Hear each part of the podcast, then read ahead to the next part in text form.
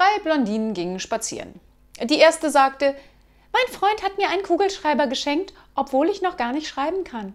Die zweite sagte, mein Freund hat mir ein Buch geschenkt, obwohl ich noch gar nicht lesen kann. Die dritte sagte, mein Freund hat mir einen Deo-Roller geschenkt, obwohl ich noch gar keinen Führerschein habe.